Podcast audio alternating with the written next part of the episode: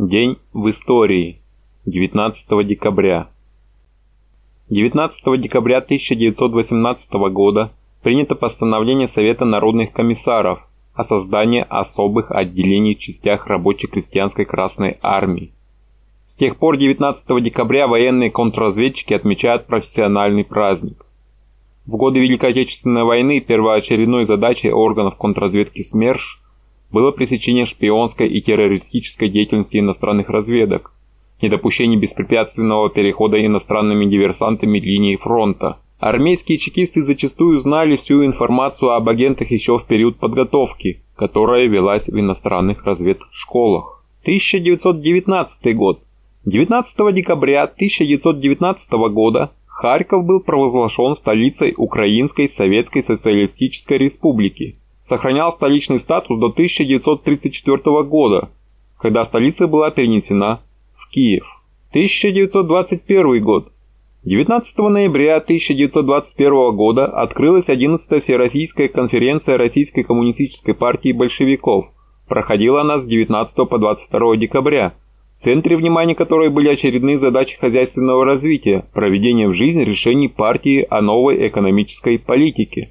1926 год. 19 декабря 1926 года введена в действие Волховская гидроэлектростанция имени Владимира Ильича Ленина. Первые строительные работы по сооружению станции начали в январе 1919 года. Однако тяжелое экономическое положение и гражданская война не позволяли вести строительство достойными темпами. Когда же был разработан план ГОЭРЛО, предусматривающий строительство ряда гидроэлектростанций, утвержденный 21 декабря 1921 года постановлением о плане электрификации России, Волховская ГАЭС вошла в него первоочередным объектом ввиду исключительной государственной важности работ по электрификации Петрограда. По большому счету тогда и началось настоящее строительство – берегам Волхова на возведение объекта государственной важности прибыли целые артели плотников, каменщиков, землекопов со всей России, от Карелии до Череповца. Из Петрограда приезжали слесари, механики, электромонтеры, студенты и выпускники институтов. Численность работающих доходила до 15 тысяч человек. По сути, Велховстрой стал первой школой советского гидроэнергетического строительства. Здесь впервые решались сложные инженерные и технические задачи, Обсуждались различные аспекты проектирования и строительства плотины, здания станции, линии электропередачи, электроподстанций, монтажа и наладки оборудования. Именно на строительстве Волховской ГЭС нарабатывался бесценный опыт, который лег в основу школы советской гидроэнергетики и гидротехники. Хроника строительства. Весна 1922 года. Начались работы по сборке железобетонных кессонов под основанием здания.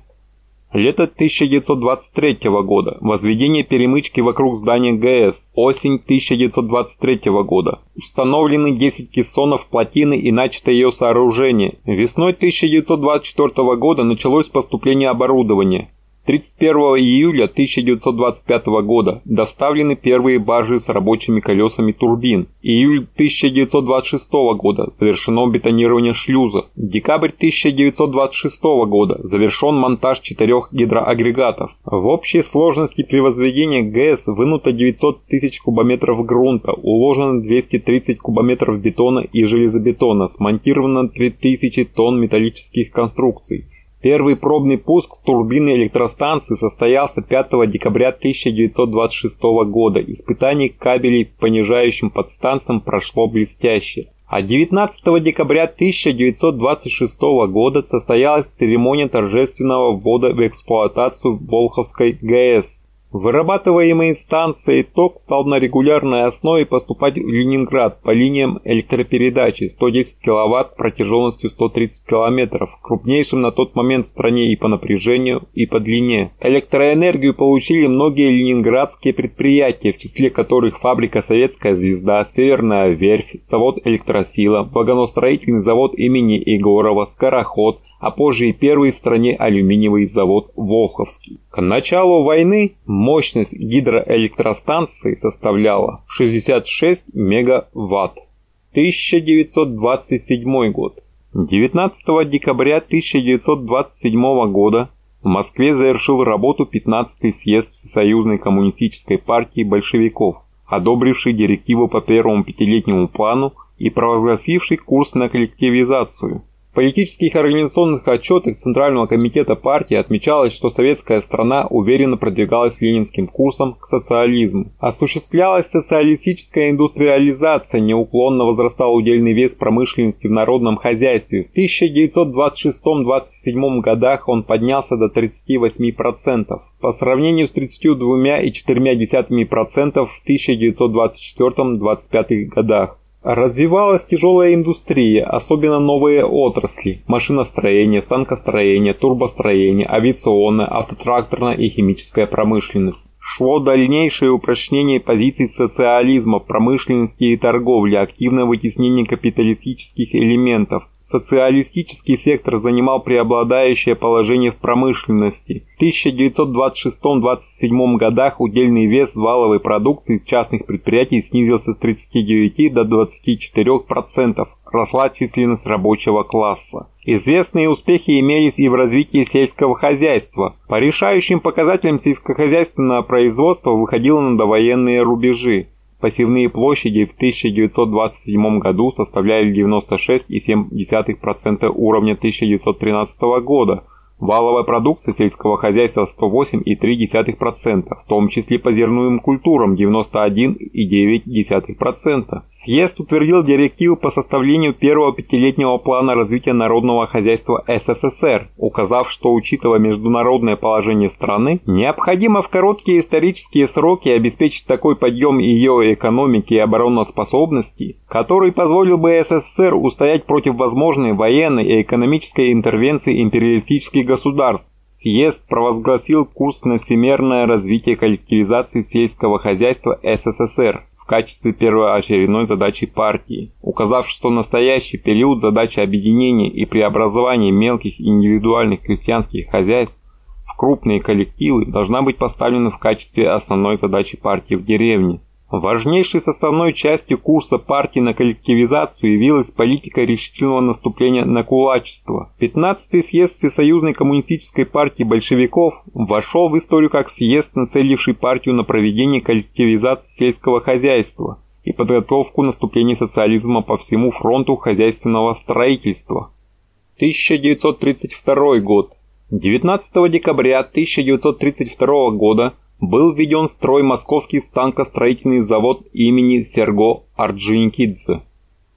1939 год. 19 декабря 1939 года на заседании Комитета обороны по результатам испытаний советского среднего гусеничного танка А-32 было принято постановление номер 443 о принятии на вооружение рабочей крестьянской Красной Армии танка Т-34. 1941 год. День памяти Льва Михайловича Даватора. Шел 181 день войны. До конца войны оставалось 1237 дней. В этот день, 19 декабря 1941 года, пал смертью храбрых в боях за советскую родину гвардии генерал-майор Даватор Лев Михайлович. Ему было 38 лет. В августе 1941 года Льву Михайловичу доверено возглавить отдельную кавалерийскую группу, сформированную из нескольких казачьих полков. Под его командованием крупное конное соединение впервые совершило рейд во вражеский тыл, нанося удары по коммуникациям, уничтожая штабы, транспорт, склады и живую силу гитлеровцев. Внезапным мощным броском советские конники прорвали оборону немецко-фашистских войск на несколько километров по фронту. Появление кавалерийской части Красной Армии, углубившейся на 100 километров в тыл врага, вызвало панику среди фашистов. Две недели продолжался этот исключительно трудный рейд по бездорожным лесисто-болотистым районам Смоленщины. За это время даваторцы уничтожили свыше 2500 вражеских солдат и офицеров, 9 танков, более 200 машин, несколько военных складов. Были захвачены многочисленные трофеи, которые пошли на вооружение партизанских отрядов. Гитлеровское командование назначило за голову Даватора крупную денежную награду и создало специальные отряды для его поимки. Но кавалеристы Даватора были неуловимы. В ноябре 1941 года корпус генерал-майора Даватора вместе с 8-й гвардейской имени генерал-майора Панфилова дивизией, 1-й гвардейской танковой бригадой генерала Катукова и другими войсками 16-й армии вел упорные оборонительные бои на Волоколамском направлении в районе Крюкова. Генерал Даватор без отдыха и покоя постоянно бывал в действующих частях корпуса, поддерживая боевой дух конников, мужественно сражавшихся на подступах к Москве. 11 декабря 1941 года второй гвардейский кавалерийский корпус генерал-майора Даватора был переброшен в район Кубинки. 150 километров он шел по тылам немецко-фашистских войск, преследуя их отступающие части, и 19 декабря вышел к реке Рузе. Передовые части корпуса уже были в районе деревни Палашкина, русский район Московской области, где находились крупные силы гитлеровцев. Напротив деревни под крутым берегом реки Лев Михайлович Даватор разместил походный штаб корпуса и, решив лично осмотреть перед атакой расположение обороны противника, поднялся на противоположный берег реки Рузы. Фашисты, заметив скопление людей, ударили из пулемета. Генерал-майор Даватор был смертельно ранен. Казаки в упорной и жестокой схватке окружили деревню Палашкина и разгромили важный узел обороны врага. Указом Президиума Верховного Совета СССР от 21 декабря 1941 года гвардии генерал-майору Даватору Льву Михайловичу за мужество и героизм, проявленные в боях с немецко-фашистскими захватчиками, посмертно присвоено звание Героя Советского Союза. 1943 год. 19 декабря 1943 года основаны Калининское Суворовское военное училище, ныне Тверское, и Орловское Суворовское военное училище, ныне Екатеринбургское. 21 августа 1943 года вышло постановление Совета народных комиссаров СССР и Центрального комитета Всесоюзной коммунистической партии большевиков об организации девяти суворовских военных училищ, среди которых Калининское с размещением в городе Калинин, 22 сентября 1943 года на базе здания бывшей духовной семинарии начато формирование училища. 19 декабря 1943 года училищу вручается боевое знамя с вытканными на полотнище золотыми буквами «Калининское Суворовское военное училище». Это событие и стало официальным днем рождения Калининского Тверского Суворовского военного училища. Боевое знамя того времени находится в училище. Орловское Суворовское военное училище было создано изначально 19 декабря 1943 года в Ельце под названием Орловское Суворовское военное училище, а в сентябре 1947 года переведено в Свердловск и стало называться Свердловское Суворовское военное училище, позже Екатеринбургское. Таким нам запомнился день в истории 19 декабря.